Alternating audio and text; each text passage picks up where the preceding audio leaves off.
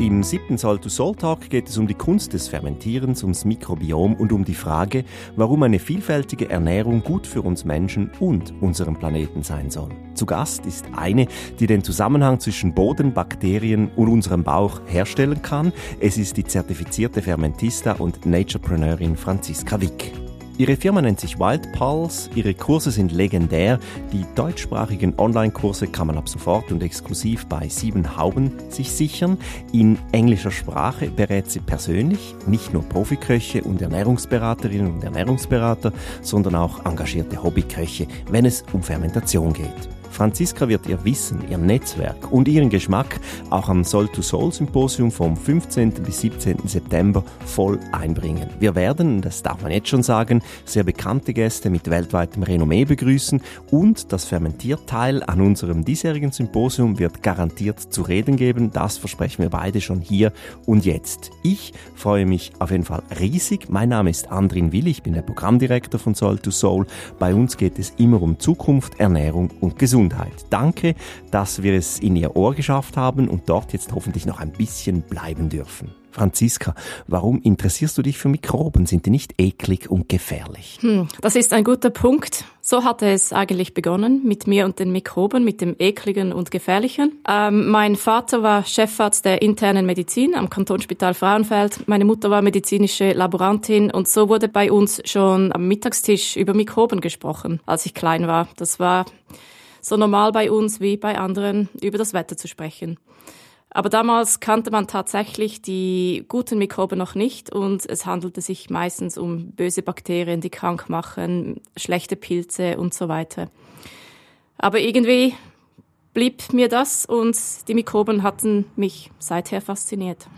Also wie muss man sich das so vorstellen bei, bei Bohnen und Speck? Ja, da hat man halt über Salmonellen gesprochen und über andere Lebensmittelvergiftungen und über kranke Menschen im Spital, die einen Pilzbefall haben und so weiter. Das fand ich irgendwie total spannend. Und dann, als ich älter wurde, faszinierte mich halt auch das ganze Thema mit den Antibiotika, wie diese Antibiotika diese Mikroben umbringen können und die guten Mikroben, die kamen dann erst in mein Leben in meinen 30er Jahren, als ich nach der Geburt meines zweiten Kindes äh, total am Anschlag war. Mein Körper machte irgendwie nicht mehr mit. Ich war sehr erschöpft über Jahre. Ich hatte viele Ärzte gefragt, was ich tun könnte. Niemand wusste wirklich einen Rat.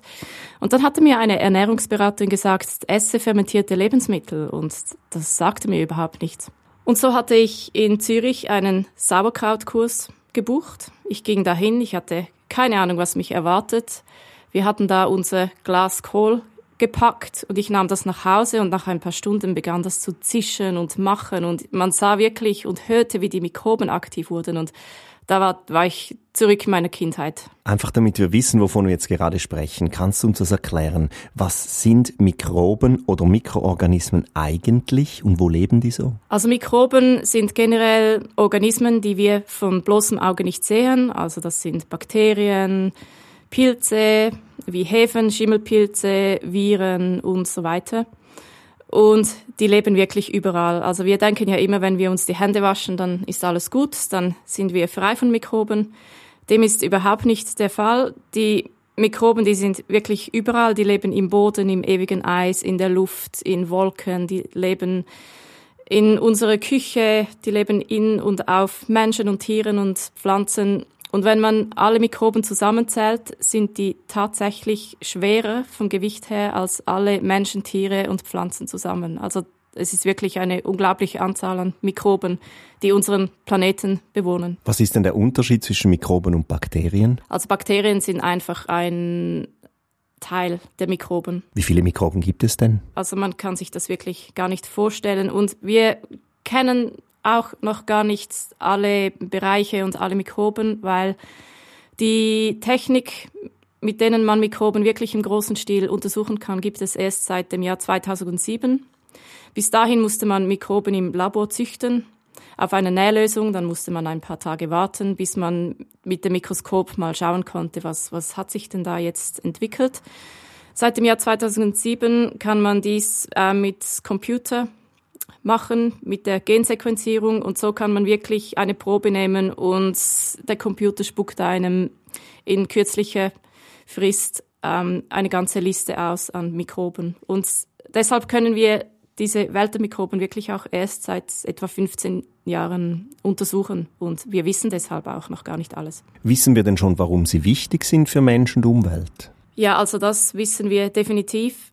Man hat sehr viel geforscht in den letzten 15 Jahren am menschlichen Mikrobiom, also an all den Mikroben, die im Menschen leben und auch am Mikrobiom des Bodens. Man hat herausgefunden, dass eigentlich 99 Prozent dieser Mikroben, die sind gut oder die machen nichts, die leben einfach da und es ist wirklich nur ein Prozent, das schlecht ist.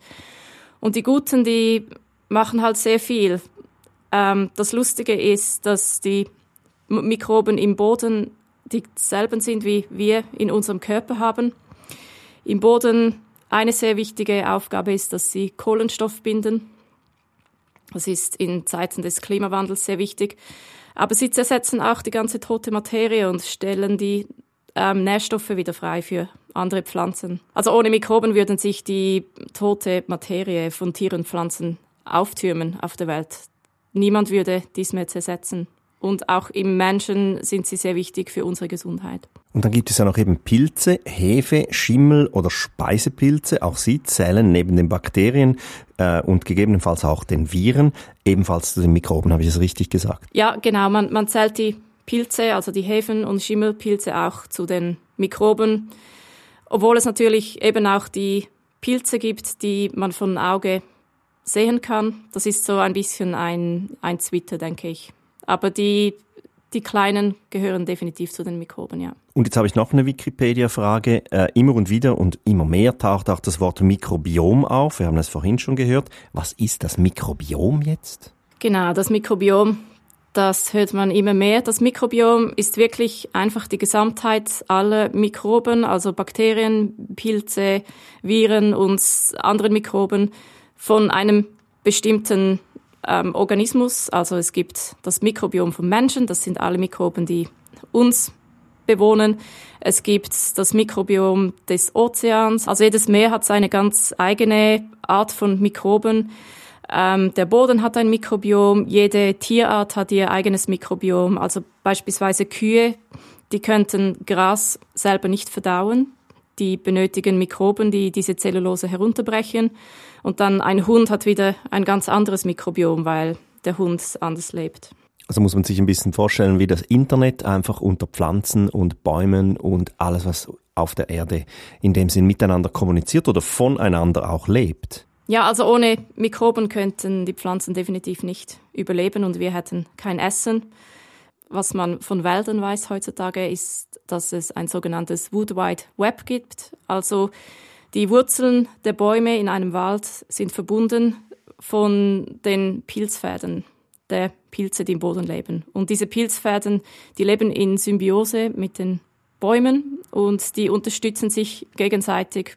Und die Bäume können auch miteinander kommunizieren durch diese Pilzfäden. Also es ist unglaublich, was da im Boden alles abgeht, das uns eigentlich verbogen ist. Können Mikroben auch aussterben oder anders gesagt, tragen wir Menschen zu ihrer Ausrottung bei?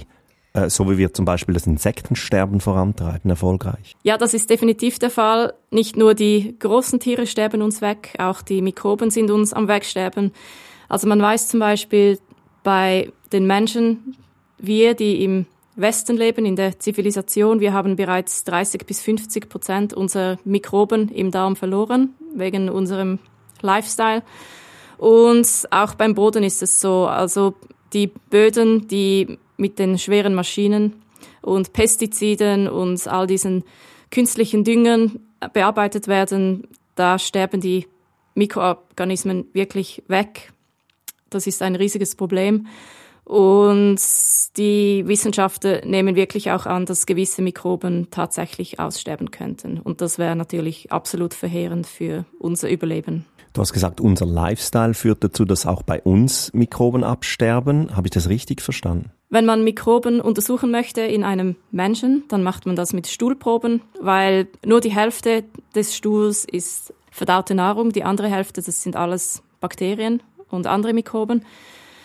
Und man hat natürlich jetzt mit dieser neuen Technologie auf der ganzen Welt Stuhl untersucht, um zu schauen, was für Mikroben leben da eigentlich in diesen Menschen. Man hat sehr viel mit Naturvölkern gearbeitet, zum mal sehen, was für Mikroben würden eigentlich in einem Menschen leben, wenn der Mensch so lebt, wie wir Millionen von Jahren gelebt haben. Und diese Ergebnisse hat man dann verglichen mit Stuhlproben von Menschen im Westen. Und das ist wirklich verheerend. Also wir haben sehr viele Mikroben verloren und es gibt sehr viele verschiedene Aspekte, wieso das passiert ist. Es gibt drei Hauptaspekte. Das eine ist unsere Ernährung. Also die guten Mikroben in uns, die ernähren sich von Pflanzenfasern, die wir nicht verdauen können. Und diese Pflanzenfasern, die befinden sich in Gemüse und Früchten. Wir wissen alle, wir ernähren uns sehr ähm, Fleisch- und Weizenlastig, also sehr viel Stärke, sehr viel tierische Proteine und nicht mehr so viel Gemüse und Früchte. Und so geben wir unseren Mikroben nicht genügend Nahrung. Der zweite Aspekt ist Antibiotika. Als Arzttochter muss ich sagen, ich bin ein sehr großer Fan von Antibiotika, weil sie retten Leben. Früher konnte man ab einem Schnitt in der Hand sterben. Das ist heute nicht mehr der Fall. Wir können Operationen über uns ergehen lassen und wir sterben nicht daran. Trotzdem haben wir es übertrieben mit der Antibiotika-Einnahme, sowohl für uns als auch in der Tierzucht. Und man sagt, wenn man mal fünf bis sechs Mal im Leben Antibiotika zu sich genommen hatte, dann hat man bestimmt einen Teil seiner Mikroben verloren. Und der dritte Hauptaspekt ist der Stress. Also es gibt die sogenannte Darm-Hirn-Achse. Das Hirn, das Kopfhirn ist verbunden mit dem Bauchhirn. Das Bauchhirn, das sind die Mikroben. Die zwei Hirne können sogar kommunizieren miteinander, weil die Mikroben im Darm, die können eine Vorstufe von Serotonin herstellen. Serotonin ist die Sprache des Hirnes und so können die zwei kommunizieren. Und man weiß, dass wenn der Mensch Stress hat, dann beeinträchtigt dies die Mikroben enorm im Darm. Es gibt natürlich auch noch viele andere Probleme, also zum Beispiel leben wir einfach zu sauber. Ähm, wir sollten eigentlich wie früher täglich mit Dreck in Kontakt kommen, weil dies ähm, die Mikroben von der Umwelt mit unseren Mikroben in Kontakt sein sollten. Alle die Umweltgifte, die vielen ähm, sogar Putzmittel im Haushalt ähm, und so weiter. Also da gibt es sehr viele Aspekte, wieso dass wir diese Mikroben verloren haben. Wann und wie entsteht denn das menschliche Mikrobiom überhaupt? Also das menschliche Mikrobiom entsteht in den ersten drei Jahren. Das Baby kommt quasi steril auf die Welt und dann wirklich, wenn immer das Baby mit Mikroben in Kontakt kommt in den ersten drei Jahren, siedeln sich diese Mikroben an und nach drei Jahren ist das eigentlich ja gesetzt. Du hast vorhin gesagt, also wir sorgen selbst mit unserem Lifestyle, mit unserem Stress, mit der Art und Weise, wie wir uns ernähren, mit Antibiotika dafür, dass die äh, aussterben in uns. Können wir denn jetzt das verhindern, dass das eben passiert? Oder geht das gar nicht? Sind wir Gefangene unserer selbst? Ja, da kann man also sehr viel tun und das ist auch etwas, das ich wirklich den Menschen äh, mitgeben möchte. Die Mikroben, die wir wirklich verloren haben, also diese Arten, die kann man nicht mehr zurückbringen. Aber es gibt viele Mikrobenarten in uns, die am Schlafen sind, die einfach keine Nahrung bekommen. Und für die können wir sehr vieles tun. Also am, am allerbesten ist sehr viel Gemüse und Früchte zu essen und wirklich verschiedene Arten von Gemüse von allen Farben, saisonal, Wildpflanzen, wieder mal alte Gemüse finden und in die Ernährung einbinden. Auch Entspannung hilft, moderater Sport, fermentierte Lebensmittel essen. Man kann sich auch Probiotika aus der Apotheke anschauen. Gewisse Mikroben kann man damit fördern, aber in so einem Probiotikum hat es natürlich nur etwa 14 Bakterienstämme drin und wir haben ähm, Tausende von verschiedenen Mikroben in uns. Also das ist sicher gut, aber mit Ernährung, denke ich, kann man auch wirklich sehr, sehr viel machen. Gibt es einen Zusammenhang von modernen chronischen Krankheiten und fehlender äh, Mikrobendiversität im Darm oder ist das alles jetzt eine sehr, sehr weit hergeholte Theorie noch? Nein, also dieser Zusammenhang, der ist klar. Die Richtung des Zusammenhangs ist noch nicht ganz bewiesen. Also es ist noch nicht bewiesen, ob zuerst die Mikroben fehlen, die guten, und dann entsteht eine chronische Krankheit oder ob die chronische Krankheit zuerst da ist und dann sterben diese Mikroben aus. Aber die meisten Studien deuten darauf hin, dass wirklich zuerst die Mikroben fehlen und dann entsteht diese Krankheit. Das hat man jetzt wirklich mit sehr vielen Krankheiten schon sehen können, von verschiedenen Arten von Krebs zu Parkinsons, Demenz, Autismus und so weiter. Vielleicht kannst du mir noch mal kurz erklären zum Mitschreiben, wie ich mein Mikrobiom im Alltag, wenn ich jetzt trotzdem einfach einen stressigen Job habe und zwei Kinder und einfach wahnsinnig viel um die Ohren stärken könnte. Also erstens Ernährung, möglichst viel verschiedene Pflanzenarten essen, am besten ungekocht. Also man kann sich das ja auch vorbereiten am Morgen und dann hat man den ganzen Tag über rohes Gemüse und Früchte. Saisonal essen, man kann sich auch so einen Challenge machen, um zu schauen, wie viele Farben kann jeder in der Familie essen an Gemüse und Früchten jeden Tag. Man kann sich auf dem Markt wieder mal ältere Gemüsesorten kaufen, man kann beginnen, Wildpflanzen einzubinden in die Ernährung. Es ist so spannend, man kann zum Beispiel sogar Blätter von Bäumen essen und, und es gibt so viele auch im Wald, Blumen und alles Mögliche, das man essen kann. Ähm, und halt, genau wenn man Stress hat, ist es sehr wichtig zu entspannen. Also die Entspannung kann helfen, moderater Sport und auch fermentierte Lebensmittel können helfen, um das Mikrobiom zu stärken. Du hast gesagt, fermentierte Lebensmittel, das ist auch der Grund unseres Gespräches hier, das ist der Grund auch bei Soul to Soul. Du wirst den Fermentista-Bereich ähm, leiten am Symposium. Also, wenn ich jetzt behaupte, fermentierte Lebensmittel sind immer, immer, immer gut für uns. Stimmt denn das? Im Moment ist das so die Idee, alles soll fermentiert sein, dem ist leider halt nicht so. Also etwa ein Drittel unserer Lebensmittel sind fermentiert, das merkt man gar nicht so, aber zum Beispiel Joghurt, Käse, Brot, Bier, Wein, das ist alles auch fermentiert und ich würde jetzt sagen, zum Beispiel Brot und Bier ist jetzt nicht unbedingt so wahnsinnig gesund. Man könnte darauf verzichten und trotzdem ist es fermentiert. Also die Welt der Fermentation ist riesig und da muss man dann schon unterscheiden, von was man spricht. Was ist Fermentation also genau? Fermentation Generell gesagt ist einfach die Umwandlung von Lebensmitteln mit Bakterien, Hefen und Schimmelpilzen. Und was soll uns das jetzt bringen? Die nützlichen Fermente, von denen ich spreche, das wären zum Beispiel fermentierte Gemüse oder Getränke wie Milchkefir oder Kombucha.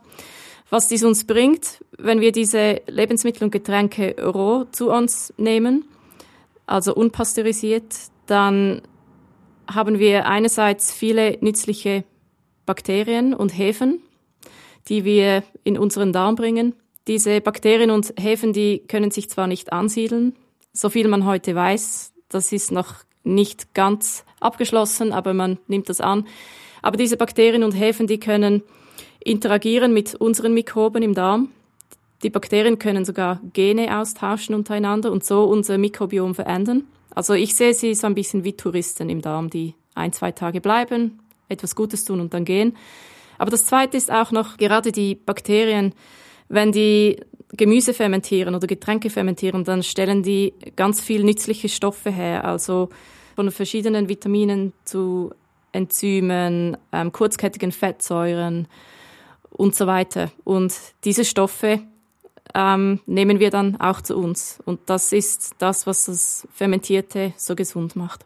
Mir gefällt dieser Gedanke von den Touristen, dann wären wir ja alles Airbnbs. Ja, das kann man so sehen. Und, und wir haben dann unsere Bewohner, zu denen wir schauen sollten und diese fördern sollten. Und dann laden wir einfach täglich noch Airbnb-Gäste ein. Genau. Also nett sein zu denen und äh, schauen, dass es ihnen gut geht, dass sie sich wohlfühlen, dass sie sich entwickeln. Warum ist Fermentation denn so eine Kunst? Sie ist eine Kunst, weil Louis Pasteur und Robert Koch, die haben ja die Keimtheorie dann mal entwickelt und gesagt, Mikroben sind schlecht, passt auf, erhitzt alles oder kühlt alles runter. Und es ist so, wenn man mit Mikroben arbeitet, arbeitet man halt auch mit schlechten Organismen. Und die Kunst ist, dass man die Technik gut kennt, damit man wirklich nur die guten Organismen fördert und nicht die schlechten. Vor allem, wenn man die Sachen dann unpasteurisiert essen möchte. Ich muss dazu sagen, die Fermentation von Lebensmitteln ist absolut sicher, wenn man sich an die Regeln hält. Sie ist sogar sicher wie das heiß einmachen. Francisco, du hast jetzt die Regeln erwähnt. Wenn ich jetzt zu Hause einfach mal wild beginne, ein paar Gürkchen so äh, fermentieren zu lassen und das dann in den Keller stelle und dann nächstes Jahr will ich die essen, geht dann das? Ja, eben. Also es sind natürlich verschiedene Bereiche. Ich würde wie du sagst, einmal mit Gemüse beginnen. Das ist sicher das Einfachste, um es sicher zu tun. Aber auch da sollten wirklich einige Punkte ähm, beachtet werden, damit das sicher ist. Also einfach mal ein bisschen versuchen, ohne zu wissen, das würde ich nicht empfehlen. Etwas, das sehr wichtig ist, dass man immer mit Salz fermentiert, weil das Salz verhindert die pathogenen Mikroben am Anfang etwas am Wachstum, bis die guten Bakterien übernommen haben. Und andererseits muss bei der Gemüsefermentation immer alles unter Salzlacke sein, weil die guten Bakterien, die vermehren sich, wenn kein Sauerstoff anwesend sind. Die schlechten Bakterien vermehren sich, wenn Sauerstoff anwesend ist. Das ist so der Anfängerfehler, der viele Leute begehen, man nimmt das nicht so genau mit dem Sauerstoff und dann können sich eben auch schlechte Mikroben entwickeln und dann würde ich nicht empfehlen, diese Gürkchen nach einem Jahr zu essen. Rieche ich das? Ja, also ich muss sagen, unser, unsere Nase ist sehr gut. Sie sagt uns eigentlich meistens, wenn etwas nicht gut ist. Aber es gibt natürlich auch schlechte Bakterien, die man nicht riecht. Also man sollte sich nicht nur auf die Nase verlassen. Und die Regeln eben beachten. Du gibst auch Online-Kurse, wir haben es gesagt, vielleicht lohnt es sich da mal genauer reinzuschauen und in die Tiefe zu gehen. Sag mal, was ist dein liebstes fermentiertes Gericht? Wenn wir jetzt von der Königsklasse sprechen, also nicht von Gemüse. Ich bin fasziniert vom Kochi-Pilz, dem Aspergillus oryza. Das ist ein Schimmelpilz, der in Japan vor allem verwendet wird, aber auch in vielen anderen Ländern Asiens. Und dieser Pilz, der kann unter anderem zum Beispiel Proteine herunterbrechen in die einzelnen Aminosäuren und so diesen unglaublichen Umami-Geschmack kreieren. Und ich würde sagen, wahrscheinlich die vielen verschiedenen Misopasten Japans, das ist mein absolutes Lieblingsferment. Ähm, und die werden mit dem Kochi-Pilz hergestellt. Das könnte ich löffelweise einfach aus dem Glas essen.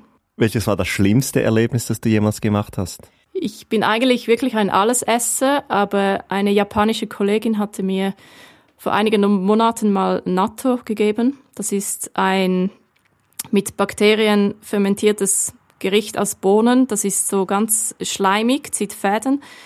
Und es hat einen Geschmack, ich, ich kann den nicht mal beschreiben. Also da konnte ich wirklich nicht mehr als eine Gabel essen. Das ist, ähm, ja, das war ein komisches Erlebnis. Hast du auch schon mal Surströmming gehabt?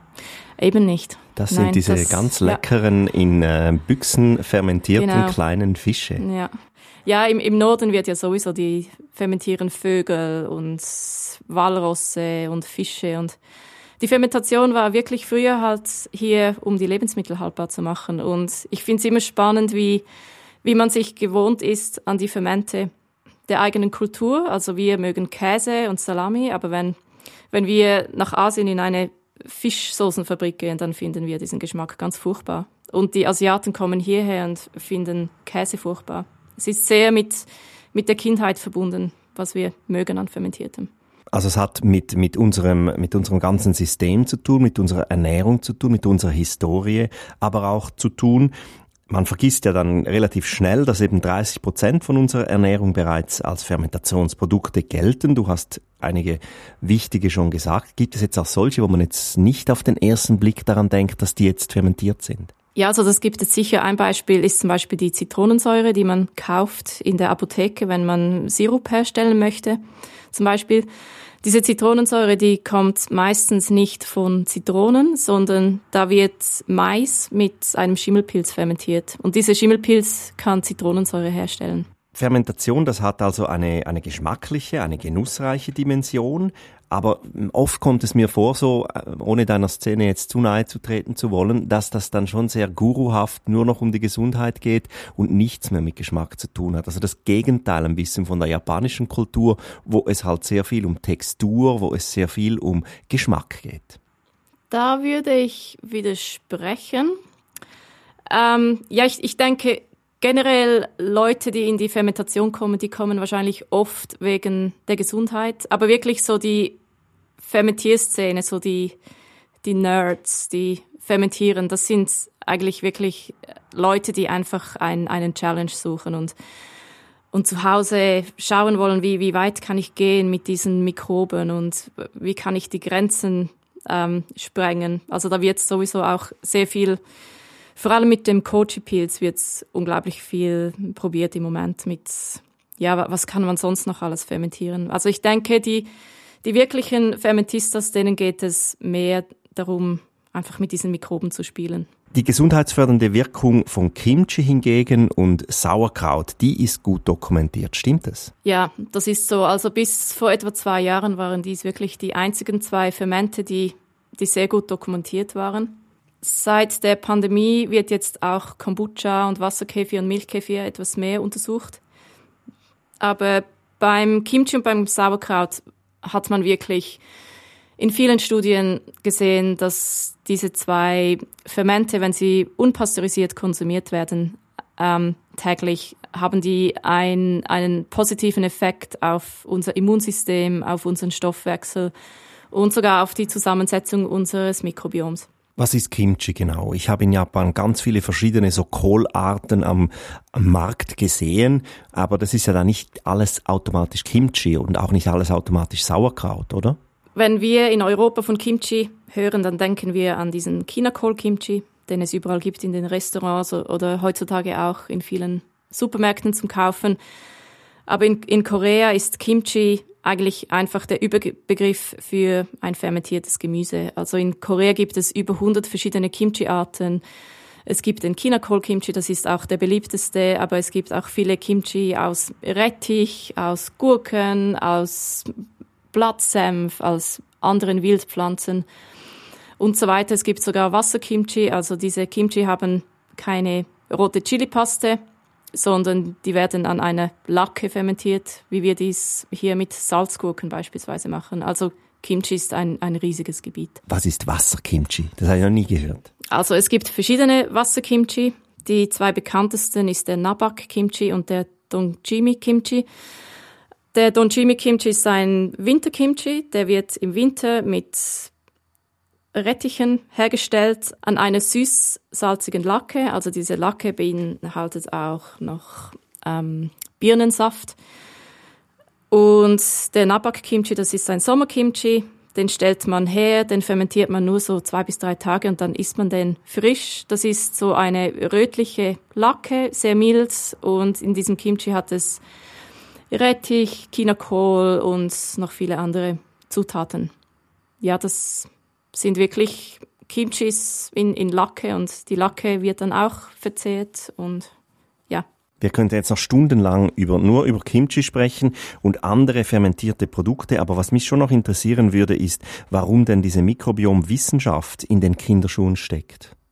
Weil das ist ja nichts Neues. Ja, das ist nichts Neues. Das Problem ist, es gibt wahrscheinlich Milliarden von verschiedenen Mikroben und eben, wie gesagt, bis im Jahr 2007 musste man diese mühsam auf Nährstoffen ziehen, im Labor warten, bis sich da eine Kolonie entwickelt hatte und dann konnte, konnte man im Mikroskop schauen, was das ist. Und seit dem Jahr 2007 kann man diese Gensequenzierung vornehmen mit Hilfe von Computern und kann wirklich erst seit dann im großen Stil untersuchen, was, was wo lebt. Also am Anfang mit dieser Technologie musste man wirklich zuerst einfach mal einen Mensch untersuchen. Man nahm Abstriche von allen Eingängen, Ohren, Nasen und den Füßen und Lunge und überall und schaute mal, was lebt da eigentlich. Und Schritt für Schritt geht es weiter. Was denkst du, äh, sind die zukünftigen Trends jetzt äh, in Wissenschaft und Medizin bezüglich Probiotika? Ja, das ist ein unglaublich spannendes Gebiet und das wird wirklich die Medizin revolutionieren im großen Stil in den nächsten 10 bis 15 Jahren.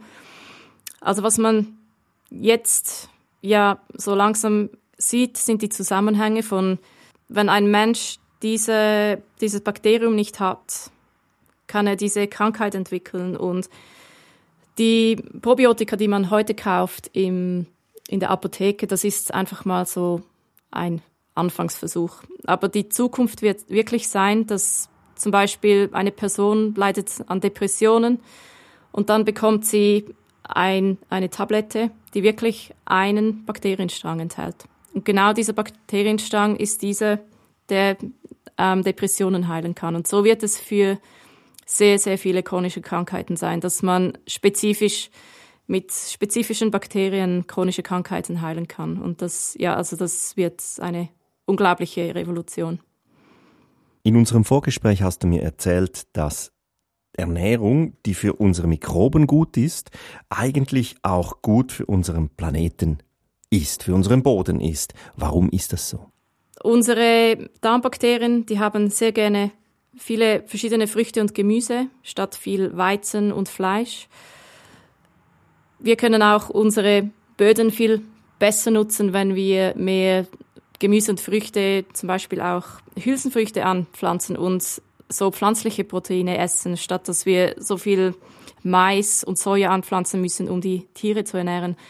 Und zudem, die Böden leiden auch sehr darunter, dass wir diese Monokulturen haben. Und da unsere Mikroben gerne möglichst viele verschiedene Gemüse und Früchte haben möchten als Nahrung, wenn wir dies auch wieder umsetzen könnten und die Bauern wie früher halt sehr viel verschiedene Gemüse und Früchte anpflanzen, dann helfen wir sowohl unseren Mikroben als auch den Böden. Franziska, du hast mit dem Fermentierfestival gezeigt, dass du ganz viele begeisterte Menschen zusammenführen kannst.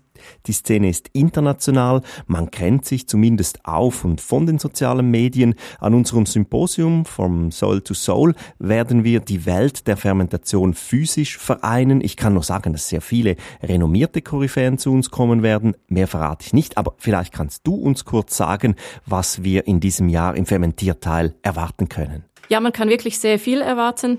Und wir haben das Programm extra so gestaltet, dass sowohl Fermentiererfahrene als auch komplette Neulinge ähm, sehr viel lernen können.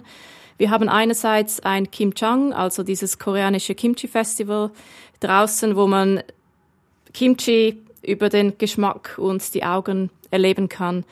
Wir haben verschiedene Demos mit ähm, Verköstigungen, wo man lernen kann über verschiedene Getränke, ähm, Gemüsefermente und so weiter. Wir haben Vorträge, wo Fermentistas von Firmen und auch Private ausführen, ähm, wie sie arbeiten und wie sie mit Mikroben arbeiten. Wir haben einen Viergänger, wo fermentiertes Essen gekocht wird und ich werde dazu eine Storytelling machen. Wir haben Masterclasses, wo die Fermentistas, die noch tiefer in das Thema eintauchen möchten, wirklich sich drei Stunden in einem Thema vertiefen können. Und wir haben Marktstände mit vielen Fermentierfirmen, wo man sich durchprobieren kann in alle Arten von Getränken und ähm, Lebensmitteln.